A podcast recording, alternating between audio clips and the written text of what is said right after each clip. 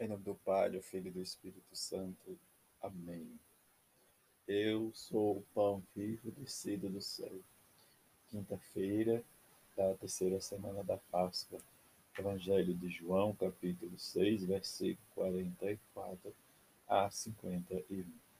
Naquele tempo, disse Jesus à multidão: Ninguém pode vir a mim se o Pai que me enviou não o atrair e eu ressuscitarei no último dia. Está escrito nos profetas: todos serão discípulos de Deus. Ora, todo aquele que escutou o Pai e por ele foi instruído, vem a mim. Não que alguém já tenha visto o Pai, só aquele que vem de junto de Deus viu o Pai. Em verdade, em verdade vos digo: quem crê possui a vida eterna. Eu sou o pão da vida. Os vossos pais comeram maná no deserto e, no entanto, morreram. Eis aqui o pão que desceu do céu. Quem dele comer nunca, nunca morrerá. Eu sou o pão vivo descido do céu. Quem comer deste pão viverá eternamente. E o pão que eu darei é a minha carne, dada para a vida do mundo. Palavra da salvação. Glória a vós, Senhor. A fé e a aceitação vêm da disposição do bem ouvir.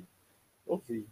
Os apóstolos, diante da missão e do caminho a percorrer, eles vão levando o Senhor ressuscitado, apresentado de forma, diz ao estrangeiro, que nós vamos ouvir hoje, né, diz, na primeira leitura, os Atos Apóstolos, em que Filipe vai explicar para que ele possa assumir também a fé.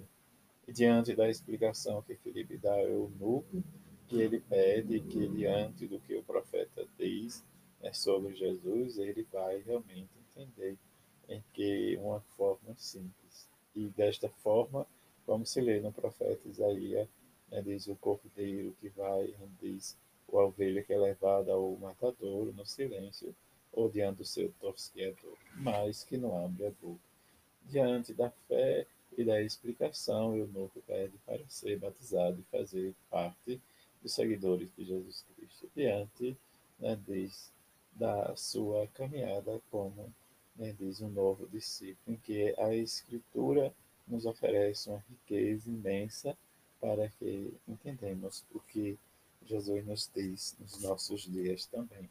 A fé que vai fazer com que cada um de nós também nos sentimos guiados pelo o caminho da salvação em que a igreja vai nos ensinando e vai nos levando a anunciar a vida do ressuscitado àqueles que necessitam com o nosso testemunho.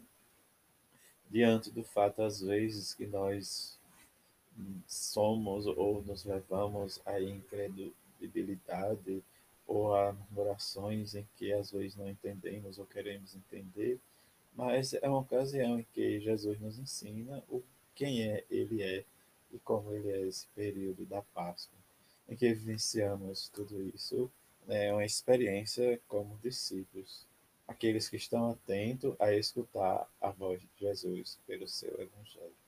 A possibilidade né, da nossa fé é uma possibilidade de dom de Deus.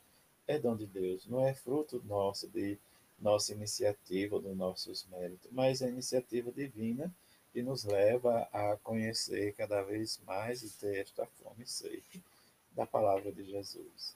Diante desse fato, às vezes que nós esquecemos que se nós somos de Deus e pertencemos a Deus, a fé também é dom de Deus, que Ele vai colocando no nosso coração.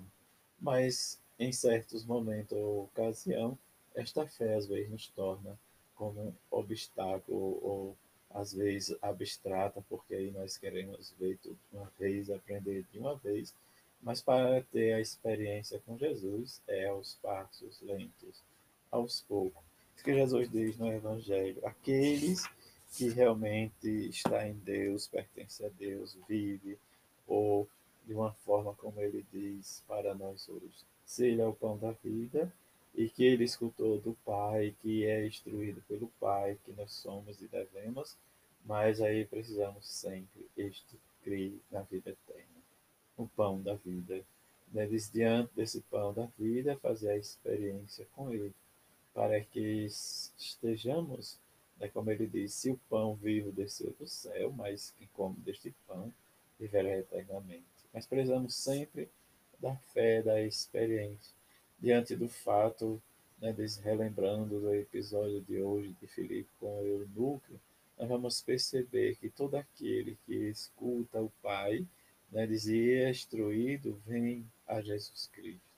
E sentimos este chamado diante do nosso coração, que possamos sentir cada vez mais impulsionado diante desta quinta-feira, para que possamos, diante do altar do Senhor, ver o seu corpo realmente e sentirmos agraciado por ele. E que possamos crer nesta quinta também, possamos procurar né, de uma igreja ou mesmo nas nossas redes sociais um momento para a contemplação né, desde a Eucaristia, como adorar.